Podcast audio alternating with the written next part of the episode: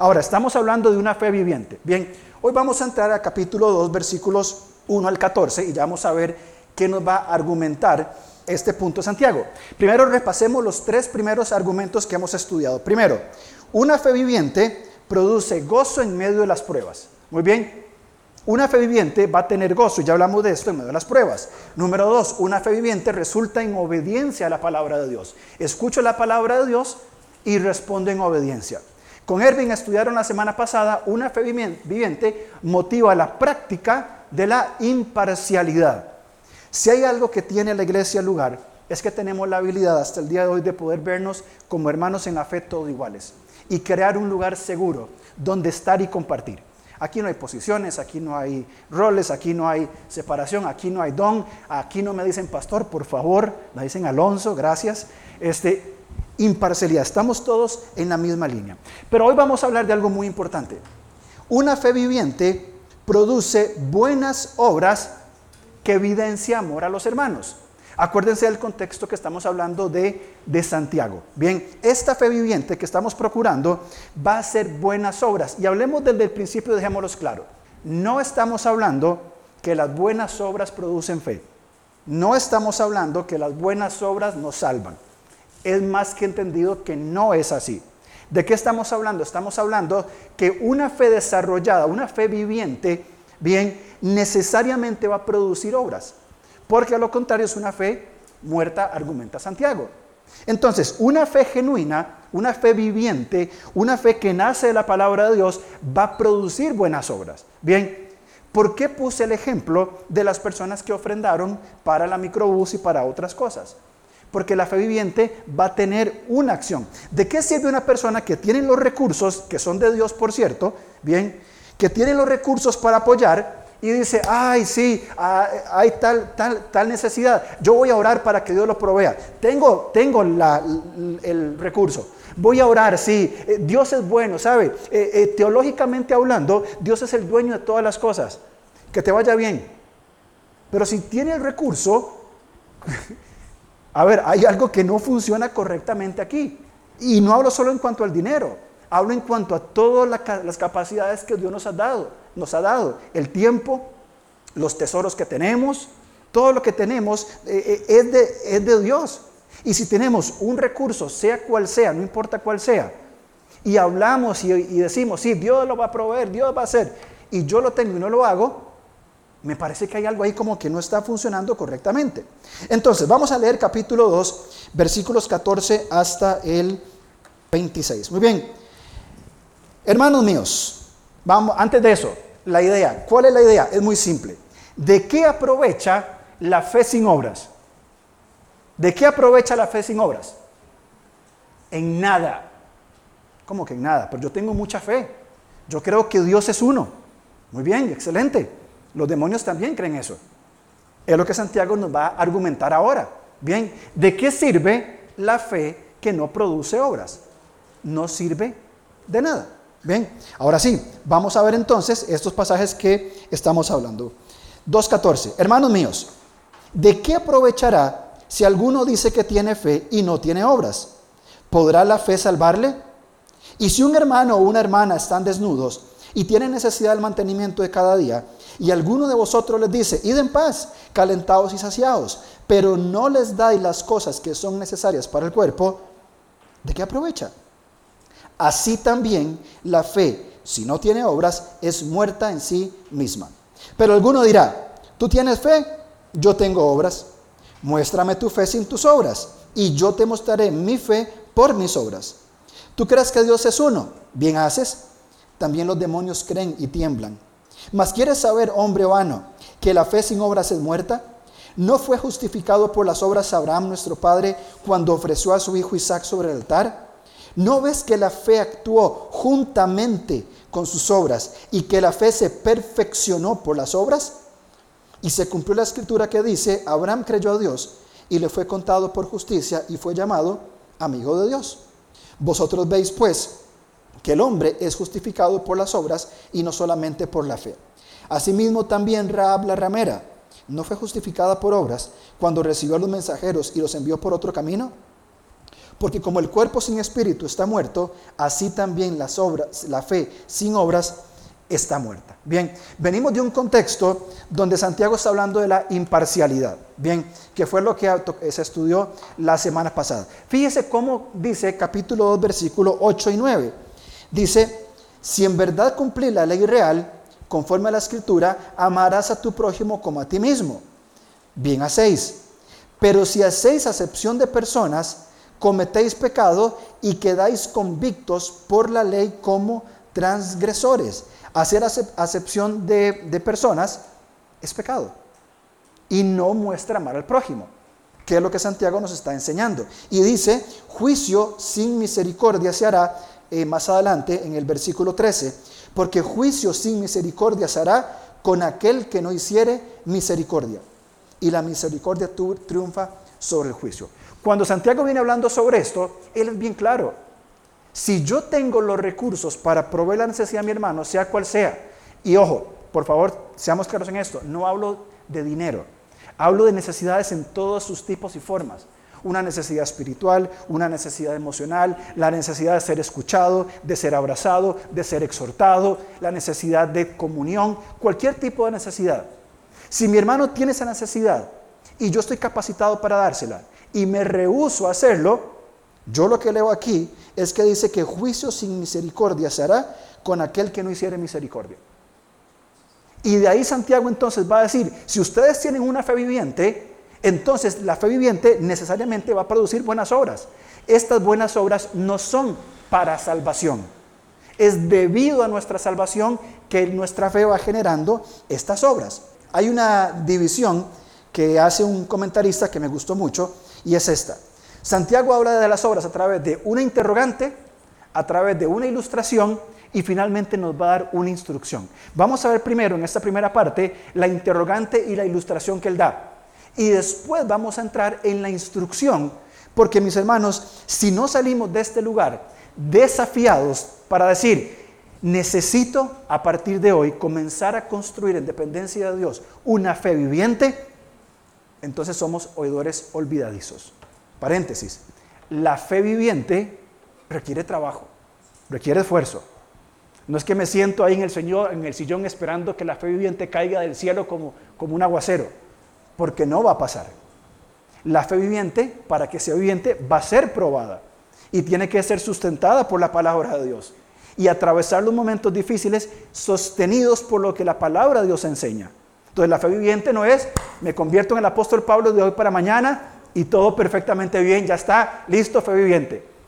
No, no, si pedimos fe viviente y si cantamos que tenemos libertad y si cantamos que fuimos llevados a su mesa, entonces preparémonos en ese camino, porque evidentemente no va a ser sencillo. Bien, entonces versículo 14, bien, hay una interrogante que Santiago plantea.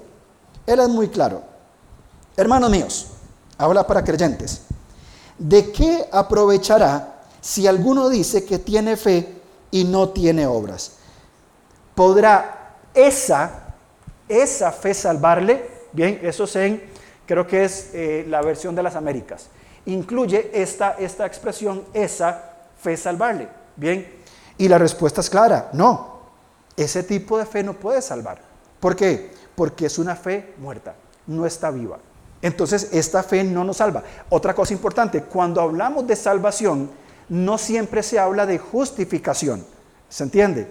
Es decir, cuando hablamos de salvación, dependiendo del contexto, puede ser que estemos hablando de la salvación eterna de nuestra alma o la salvación que día a día experimentamos al ser hijos de Dios y ser obedientes a su palabra.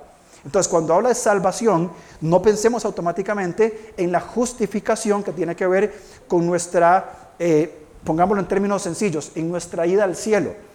Porque también el contexto de la palabra salvación puede hablar de ser salvos hoy, hoy, aquí y ahora, de los peligros y los elementos que podemos sufrir. Bien, entonces, esta fe nos salva.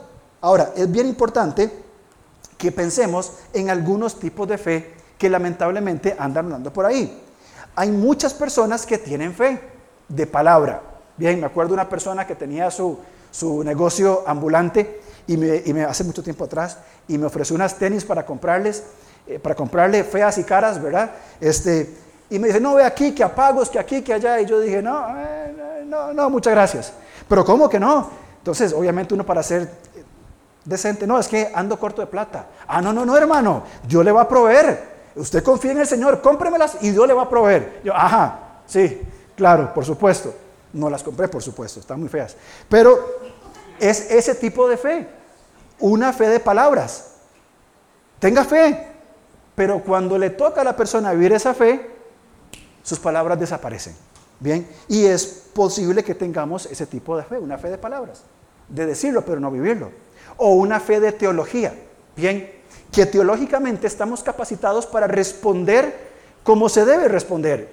Bien, y tenemos nuestra teología clarita, pero a la hora de bailar con la más fea, ahí sí nuestra teología se pierde.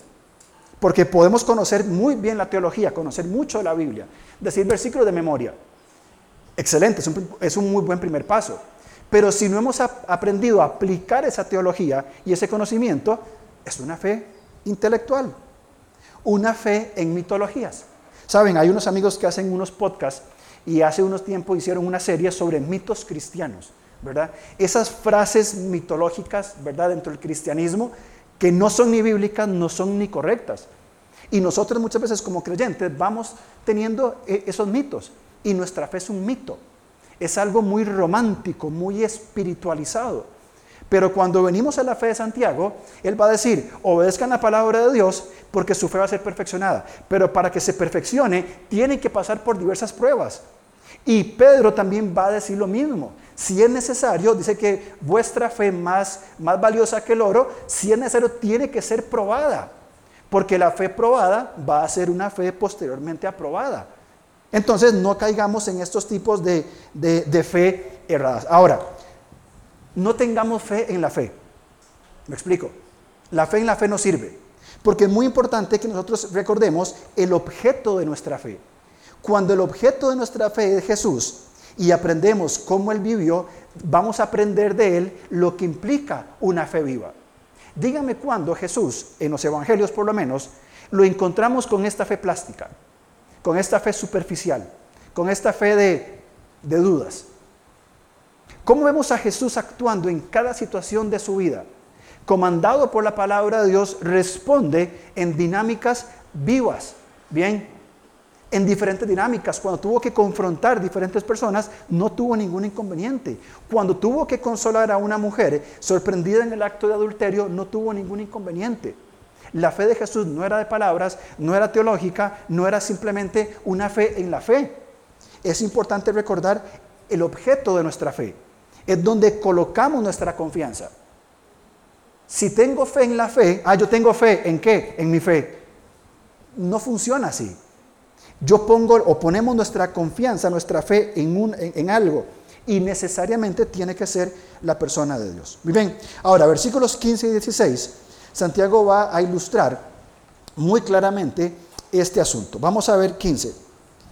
Si un hermano o una hermana están desnudos y tienen necesidad del mantenimiento de cada día, y alguno de vosotros les dice, id en paz, calentados y saciados, pero no les dais las cosas que son necesarias para el cuerpo, ¿de qué aprovecha? También versículo 17. Así también la fe, si no tiene obras, es muerta en sí mismo. Si un hermano en la congregación tiene una necesidad básica y esta persona tiene cómo satisfacerla, pero no lo hacemos, ¿de qué aprovecha la fe? ¿De qué aprovecha? De nada. La idea aquí de este, de este hombre que habla Santiago, ya vamos a ver aquí un poco la figura literaria que hay aquí, es un hombre que está hablando. Y este hombre siempre anda diciendo esto. Bien, alguien que siempre anda diciendo que tiene fe. Cuando una persona ande diciendo mucho lo que tiene y lo que hace, es porque no lo tiene y no lo hace. Y este hombre aquí en Santiago justamente es así. Yo tengo fe, yo tengo fe, yo tengo fe, yo tengo mi teología, yo tengo mis argumentos. Bien, Santiago hace una pregunta retórica. Una pregunta retórica, bien, es una pregunta que requiere una respuesta negativa. Bien, es parte de la figura literaria. ¿Podrá esa fe, una fe de palabras, una fe que me la quedo yo, ¿podrá esa fe salvarle? La respuesta es no, no puede salvarle es ineficaz. Porque la fe y las obras no están separadas. Hemos querido, yo no sé si por nuestro trasfondo eh, católico romano o por alguna otra razón, hemos querido separar absolutamente fe y obras. Y no es así. Nunca en las escrituras vemos la separación de fe y obras. Si somos justificados por la fe en Cristo Jesús. Punto final. Justificados pues por la fe, tenemos paz para con Dios. Romanos 5.1. Listo, punto cerrado. Pero ¿quién dice que las obras las desprendemos de nuestra fe? Ahora, pongámoslo en, otra, en otro aspecto. Qué fácil es vivir una fe de palabras, ¿o no? Qué fácil es vivir una fe, digámosle, de WhatsApp. Una fe que yo escribo lo que sea, lo que quiera, que no pasa nada. Una fe de redes sociales. Yo publico, Dios, cuánto te amo y mi vida daría por ti. Ajá. Mañana vamos a ir a, llevar comida a tal lugar o mañana vamos a ir al otro. Viene, no, es que no puedo, tengo que meditar a esa hora. Vivir una fe fácil, una fe de palabra, es extremadamente sencilla. Es muy conveniente, de hecho, porque me acalla mi conciencia, me justifica delante de los hombres, no de Dios. Tengo mucha fe, pero yo no voy a responder de ninguna manera. Mi fe, mi comunión, mi intimidad, Dios y yo, yo y Dios. Entonces, es conveniente. Es muy, es muy fácil. Pero cuando la fe es viva, cuando, cuando la fe es viva nos mete en buenos problemas de poder responder en acción. Fíjense por favor conmigo, aquí en la nueva versión internacional, 1 Juan 3:17. Si alguien, bien, y es este alguien que siempre anda hablando, si alguien que posee bienes materiales ve que su hermano está pasando necesidad y no tiene compasión de él, pregunta Juan, ¿cómo se puede decir que el amor de Dios habita en él. Faltó un signo de pregunta al final. ¿Cómo se puede decir que el amor de Dios habita en él? O sea, Juan está diciendo aquí, como un espectador, hay una incongruencia entre las cosas. Juan está diciendo, si alguien tiene bienes materiales, bien, y es Juan, no yo, ojo, tiene bienes materiales, y este fulano ve que un hermano está pasando necesidad, y no tiene compasión. Bien, hablamos de compasión en la conferencia misionera, ese profundo amor íntimo hacia el otro. Pongámoslo en otro aspecto para sacar el dinero de la conversación. Si un hermano tiene los recursos para consolar a otra persona, para generar empatía con otra persona, para ir y simplemente tomarse un café porque está muy cargado la otra persona, sea lo que sea, dice Juan, y no tiene compasión de él, cómo este hermano tiene el amor de Dios. Porque es incongruente la persona que posee lo que un hermano necesita y este hermano, bien, no lo provee. Juan dice, ¿cómo habita el amor de él, eh, de, de Dios en él? Y el punto es que, es que no habita. Es una fe muerta. Entonces, yo pregunto, ¿cómo es nuestra fe? ¿Cuáles son las evidencias que nosotros tenemos en nuestra fe para decir, estoy desarrollando por la gracia de Dios una fe viviente. A menos, a menos que nuestra fe sea una fe que no es la fe en la persona de Jesús. Eh, el siglo XX-XXI se ha caracterizado por, y no, digo nosotros, aunque podría ser, por iglesias consumistas. ¿A qué me refiero? Lugares, iglesias donde las personas van, se sientan y consumen un producto, que es el producto de la fe, ¿verdad? Vengo y me siento y bueno, acá yo mi conciencia, tengo tranquilidad, escuché cosas bonitas, eh, eh, la gente es pura vida, es buen café. Ok, perfecto, muy bien. Vine, consumí el producto y me fui. Y el próximo semana, la próxima semana, vengo por una dosis más.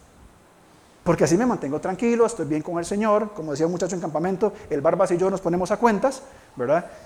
Y todo bien. Y el próximo domingo vuelvo y consumo. Y voy a dar una ofrenda para, pues, consumiendo, doy la ofrenda para pagar por el servicio. Y yo no creo que esa sea la fe que el Nuevo Testamento o, que la Biblia enseña. La, la, Biblia nos dice entonces que hay una instrucción. Y fíjense qué interesante, y termino en esta parte con esto. Bien, esta, figura se llama diatriba. Es una forma, es una, es una conversación imaginaria. Santiago está conversando con alguien imaginariamente y le dice en el versículo 18, pero alguno dirá, tú tienes fe, yo tengo obras. Muéstrame tu fe sin tus obras y yo te mostraré mi fe por mis obras. ¿Tú crees que Dios es uno? Bien haces. También los demonios creen y tiemblan. Mas quieres saber, hombre vano, que la fe sin obras es muerta. Bien, es una conversación entre obras sin fe o fe sin obras, fe con obras, obras con fe. ¿Cómo es esto? Y Santiago se imagina una conversación. Santiago está hablando con una persona que le escribe y le dice, yo creo que Dios es uno. Y él le dice, esta es la principal declaración teológica en Israel. Y Santiago le responde, muy bien. ¿Sabes qué? Los demonios también creen y tiemblan. Y él responde con una carita así, ¿cómo? Entonces Santiago le va a decir, ok, yo les voy a explicar desde el Padre de la Fe. Es más, déjenme que les diga esto.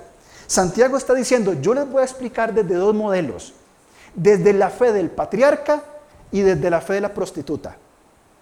Y esa fe desarrollada nos va a hacer entender a nosotros tanto el patriarca Abraham, tenido en alto, el padre de Israel, como aquella prostituta. Una mujer gentil que se prostituía para vivir en un mundo caído, por supuesto, pero que llegó a conocer a Dios como su Salvador y después fue parte del linaje del Mesías prometido. Qué fácil es apelar a la fe de Abraham, el patriarca. Pero cuando pensamos en la fe de la prostituta, cuando pensamos en esta mujer recibiendo dos espías que venían a destruir a su nación, esta mujer, y lo vamos a la final, dijo, yo sé quién es Dios y sé lo que Dios está haciendo. Fue salva, esa fe de la mujer, de la prostituta, la salvó de la destrucción de Jericó se la llevaron con el pueblo de Israel y sin saberlo, aquella que había sido una prostituta ahora es una hija de Dios, parte del linaje del Mesías prometido. No es esa nuestra historia. No es el tipo de fe que Dios quiere darnos a nosotros, que nos ha sacado de la miseria del pecado y, y de la basura, de la prostitución espiritual en la que estábamos, para darnos vida nueva y abundante. Santiago nos va a explicar, él va a decir, te voy a demostrar bíblicamente entonces que la fe sin obras es muerta. Bien, Santiago 2.20, NBI, qué tonto eres. Así directamente, sin ningún filtro, qué tonto eres. ¿Quieres convencerte de que la fe sin obras es estéril? Y entonces es aquí, en esta conversación, en esta diatriba, en esa eh, conversación imaginaria, que tiene Santiago. Por cierto, cuando usted habla solo, no es que está loco, está haciendo diatriba. Es una forma de, convencerse, ¿verdad? Yo creo que todos hablamos solos, ¿verdad? Este, entonces, para que lo tengamos ahí. Bien, y él va a decir, yo te voy a demostrar bíblicamente a partir de un modelo que Santiago escogió claramente. Recordemos que estos son judíos de primera generación, que habían cristianos de primera generación que habían huido de la persecución de Hechos 8.1. Eh, el tiempo, por favor. Si yo no lo digo, yo me uso. Este, con, que habían huido y estaban dispersos por todos los, lugares. Y, y, Santiago apela a dos historias muy significativas para el pueblo de Israel. La historia de Abraham y la historia de Raab. Bien, y es este modelo tan amplio. Bien, ¿Quieres convencerte de que la fe sin obras es estéril? Bueno, vamos a apelar, dice Santiago, al modelo del patriarca, a la fe del patriarca y a la fe de la prostituta. Y vas a ver, primero, que no hay diferencia. Y segundo, que la fe de ambos fue una fe viviente que produjo obras y de acuerdo al, argumento de Santiago, le llevó a amar al prójimo. Entonces, vamos a empezar en el capítulo 2 de Santiago, versículo 21 en adelante. ¿No fue justificado por las obras Abraham nuestro padre cuando ofreció a su hijo Isaac en el altar? ¿No ves que la fe actuó, y subraya esa palabra por favor, juntamente con sus obras, y las que se, y también marque esta, perfeccionó por las obras, se completó por las obras, y se cumplió la escritura que dice, que dice, Abraham creyó a Dios y le fue contado por justicia y fue llamado amigo de Dios. Vosotros veis pues que el hombre es justificado por las obras y no solamente por la fe. Muy bien, primero tenemos la auténtica fe de Santiago. Fue, eh, eh, Abraham fue justificado por las obras cuando ofreció a su hijo sobre el altar. Bien, pero aquí Santiago hace algo muy interesante. Santiago mezcla las narraciones, mezcla las narraciones de la vida de Abraham cuando él pone su fe o le es contado por justicia y un evento casi al final que fue el sacrificio de su hijo Isaac. Porque vamos a leer de vuelta a Santiago. Dice, eh, sí, Santiago, fíjense por favor en el 21. No fue justificado por las obras Abraham nuestro padre cuando ofreció a su hijo Isaac sobre el altar. Menciona la historia de Isaac. ¿No ves que la fe actuó juntamente con las obras y que la fe se perfeccionó eh, por las obras? Y se cumplió la escritura que dice, Abraham creyó a Dios y le fue contado por justicia. Si nosotros no revisamos la historia en el Antiguo Testamento, en Génesis específicamente, no nos vamos a dar cuenta de lo que, lo que Santiago quiere demostrar. Vamos por el principio, vamos a Génesis por favor, capítulo 12, para revisar lo que Santiago quiere decir. La primera mención de Abraham se da en el capítulo 11 al final, cuando Abraham dice que Dios le dice, vamos, en movimiento, se lleva a su sobrino, se lleva a su esposa, avanzan.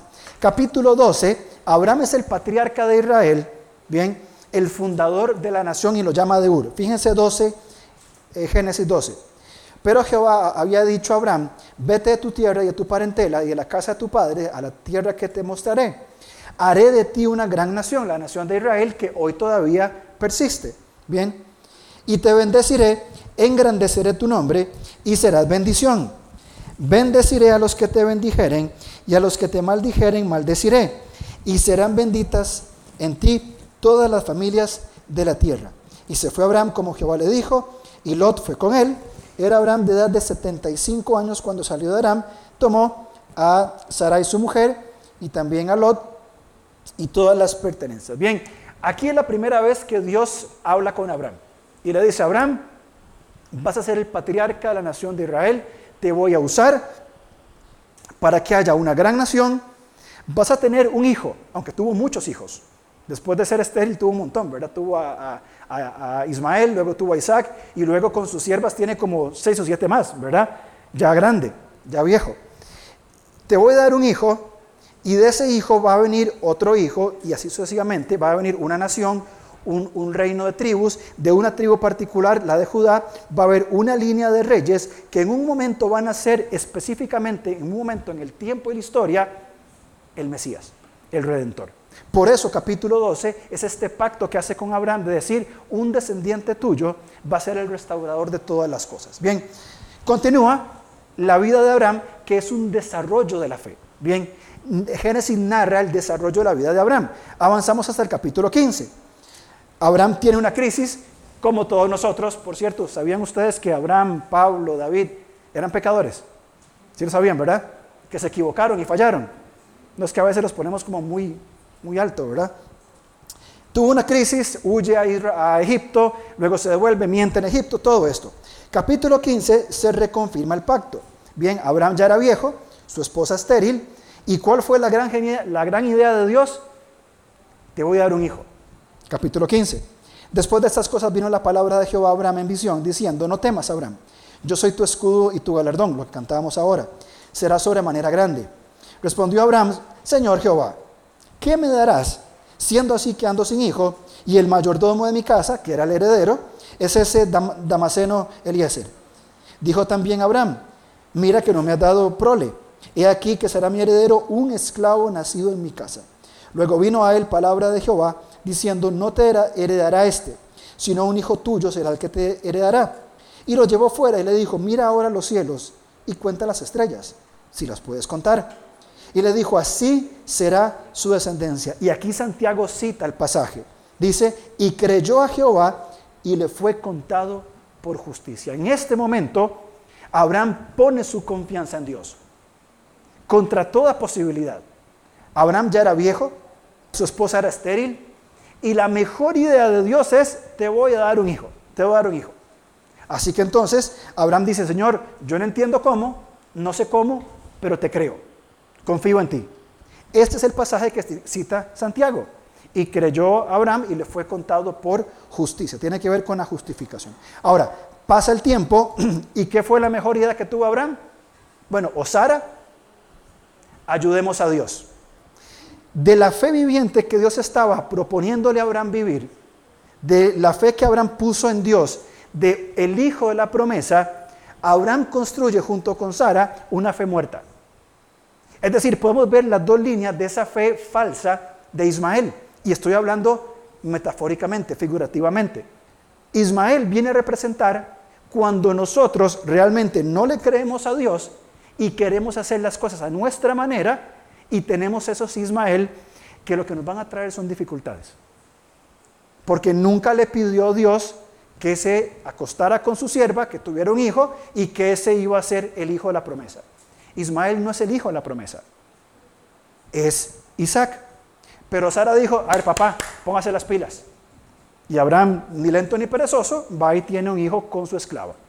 Y todo lo que viene a partir de Ismael sigue hasta hoy en el conflicto árabe-israelí por ese momento de los descendientes de Ismael. Bien, pero es muy interesante ver al hijo de la promesa y al hijo, titulémoslo así, de la fe no viviente. Abraham le creyó y falló, tuvo a Ismael. Más adelante, bien, en el capítulo 21, dice, versículo 1, viene el hijo de la promesa. Después, hermanos, 25 años esperando a la promesa. Abraham con 99 años visitó Jehová a Sara, como había dicho, como había dicho, e hizo Jehová con Sara como había hablado. Me encanta esa expresión, como había dicho, como había hablado. Y Sara concibió y dio a Abraham un hijo en su vejez en el tiempo que Dios le había dicho, no en el tiempo de Abraham con Ismael. Y dice después, y llamó Abraham el nombre de su hijo que le nació, que le dio luz a luz Sara, Isaac. Y circuncidó a Abraham a su hijo Isaac de ocho días, como es la costumbre. Muy bien, tienen a Isaac. Pasa el tiempo. Ahora, ¿qué pensaría Abraham? Bueno, de este Isaac, Dios me prometió, yo fallé en mi fe con, Ismael, tengo a Isaac, de Isaac va a ser la promesa, no quitaba las responsabilidades paternales con, con Ismael, por supuesto que no, pero con Isaac viene la promesa. Ahora, capítulo 22 de Génesis, que es la otra parte que cita Santiago. Aconteció después de estas cosas que probó Dios a Abraham y le dijo, Abraham, y Abraham ya teniendo la promesa que dijo, Señor, si yo te adoro, heme aquí, ¿qué quieres? ¿Verdad? Y fíjense lo que Dios le, pide.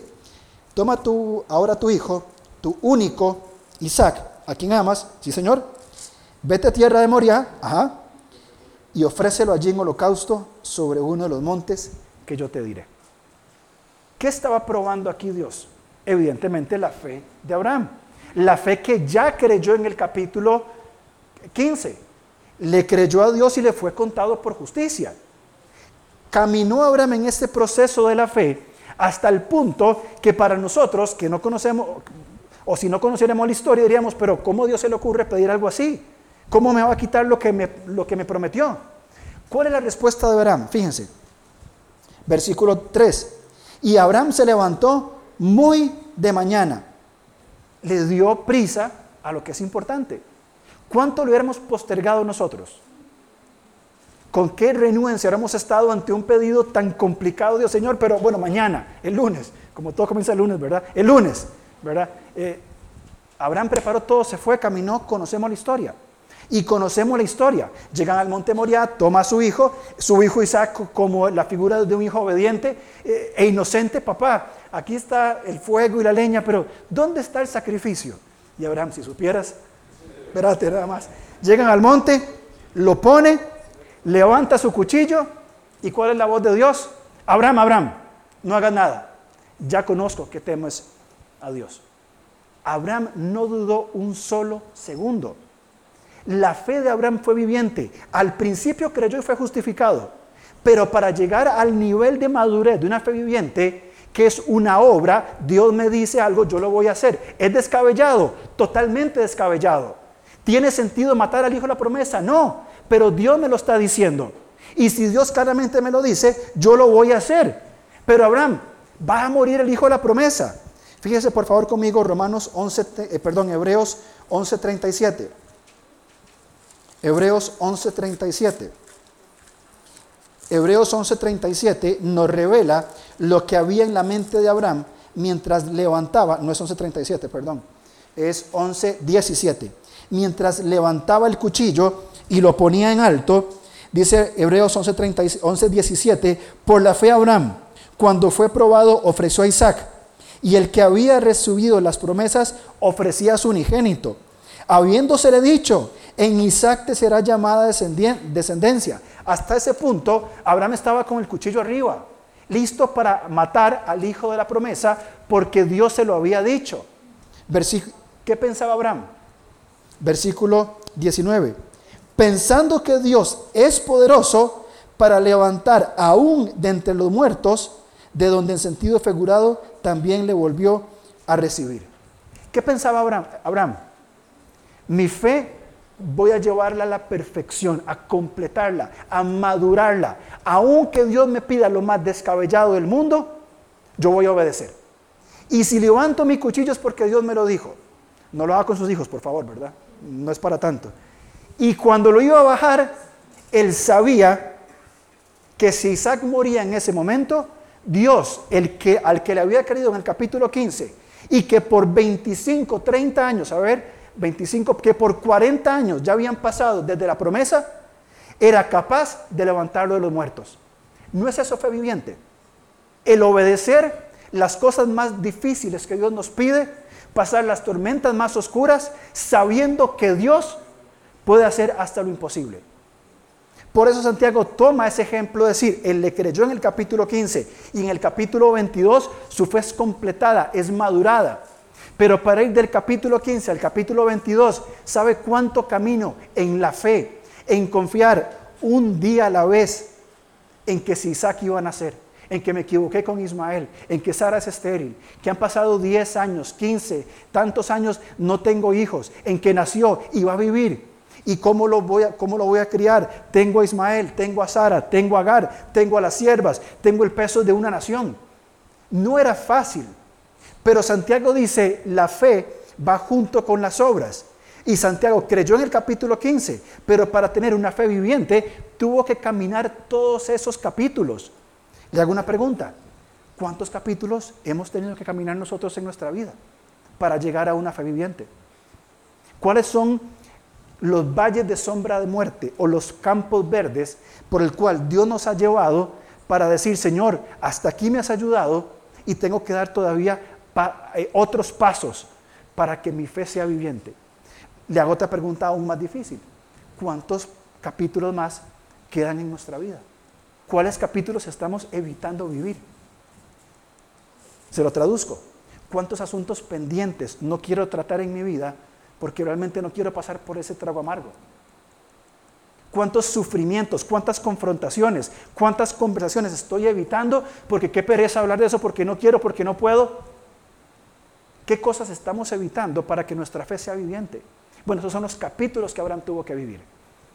Porque nos encantaría tener la fe viviente de levantar el cuchillo como Abraham y obedecer a Dios.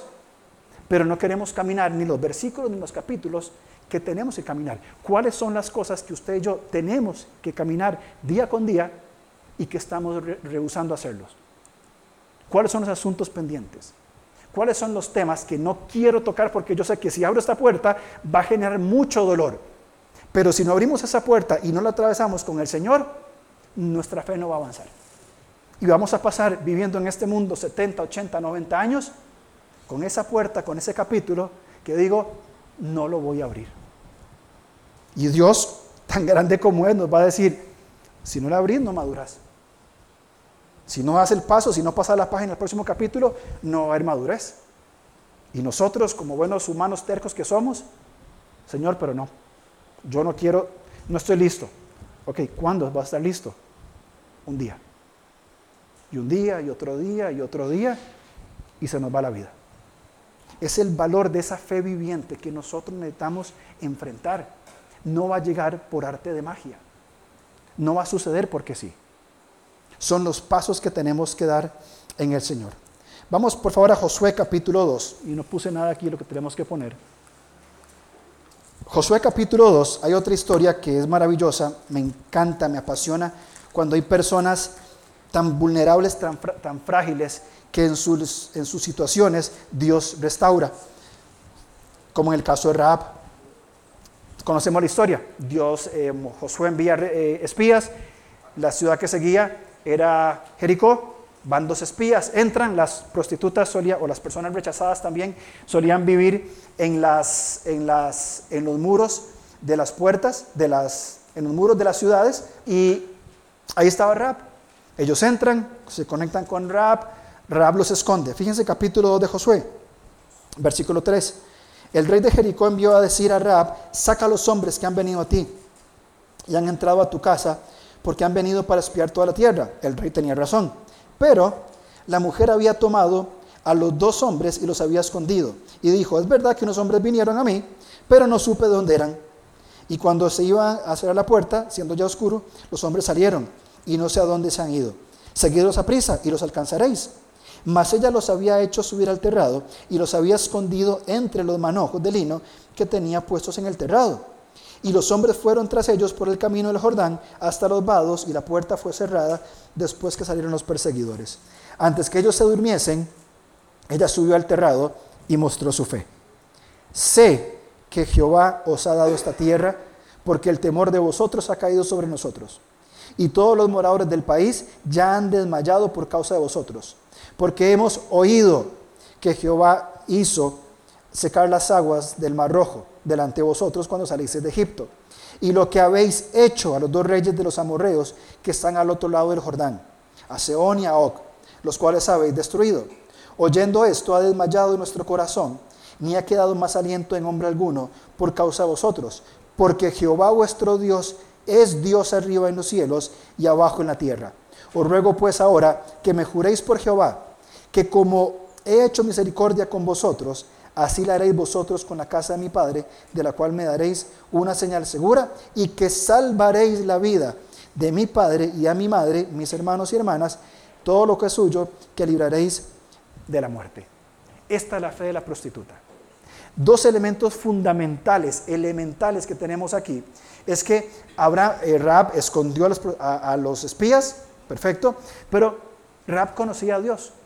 Y hay dos elementos que aquí se mencionan. Raab sabía quién era Dios y qué había hecho Dios. Él sabía el carácter, o había escuchado del carácter, del poder, de la habilidad y también lo que Dios había hecho.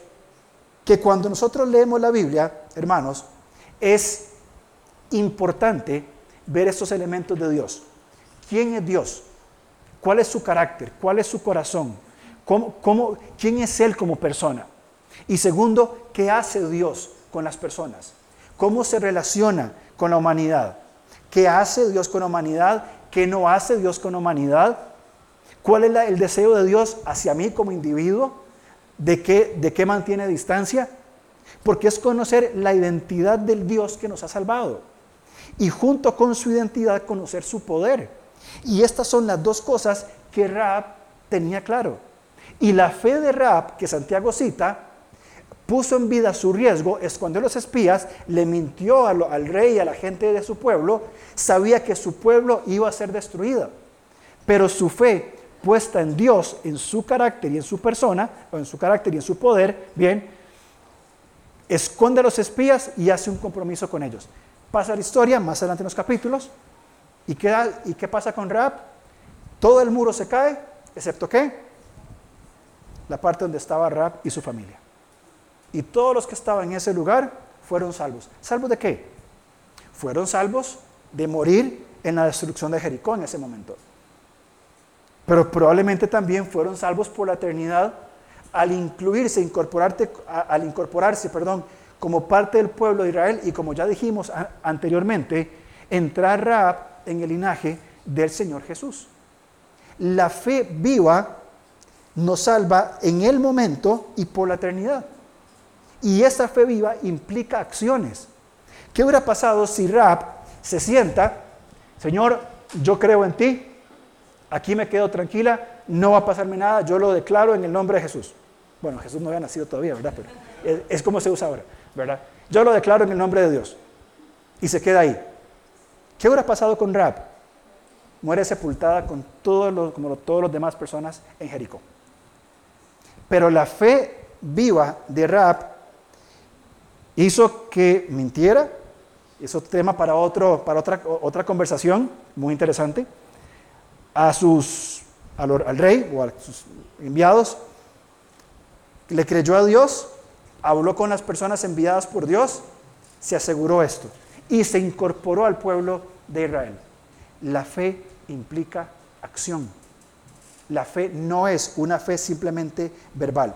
Es notable considerar el sensible corazón que tuvo Rab. Realmente fue un corazón sensible, escuchó todo lo que, Dios, lo que Dios había hecho en Egipto.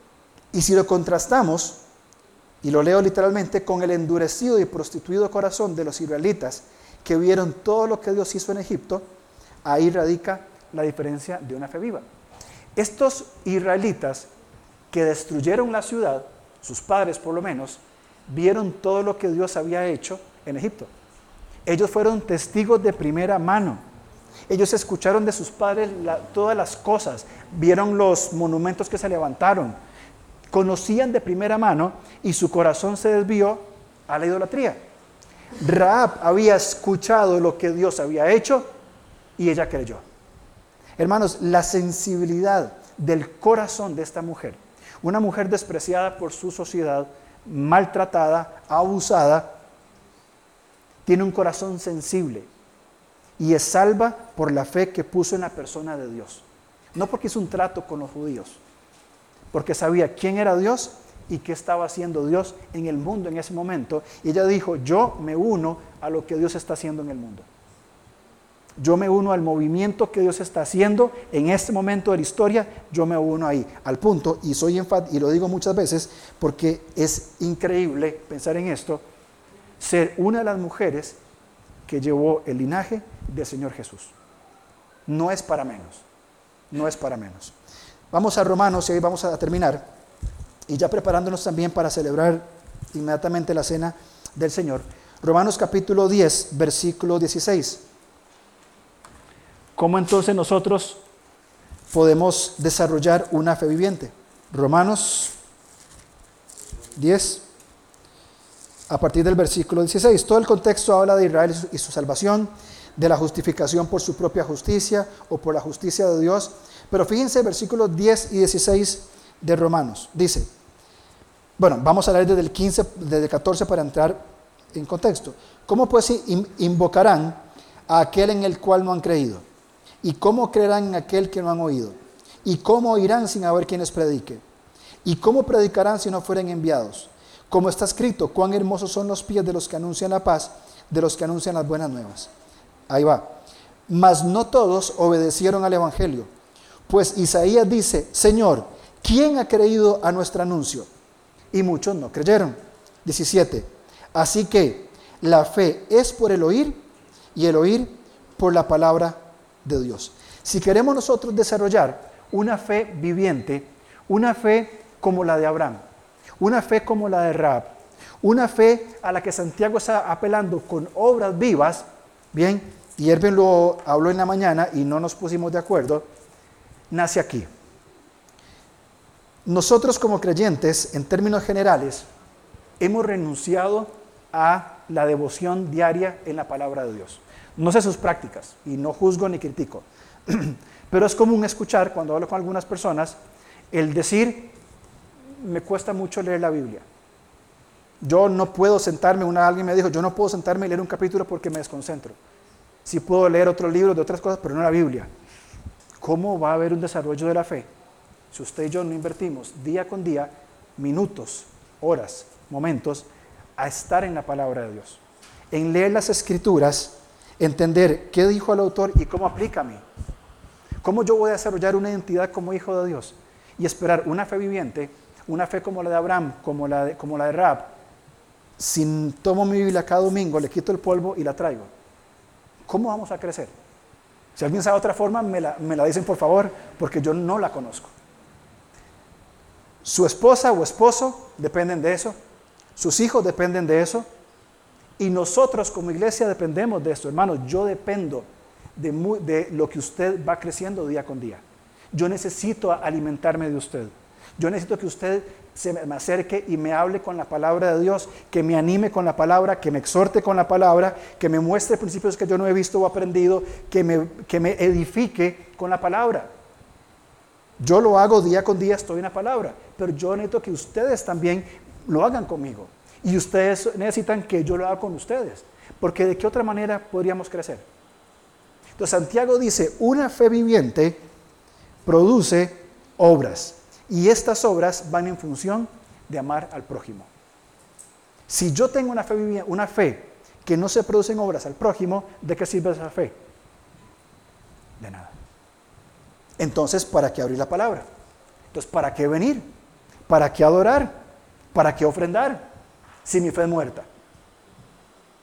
Estamos diciendo entonces, me voy para la casa y no vuelvo más. Es una posibilidad. La más cerrada de todas, por supuesto. ¿Cuál es la, correcta? Que usted salga por esta puerta diciendo, Señor, mi tiempo ha sido muy bueno o ha sido muy pobre con la palabra. Cada uno con su asunto. Señor, necesito estar más en tu palabra día con día, porque de otra manera no voy a crecer. Y ahí va a comenzar el andar en esos capítulos que tenemos que vivir, donde vamos a llegar entonces a qué? A una fe viviente.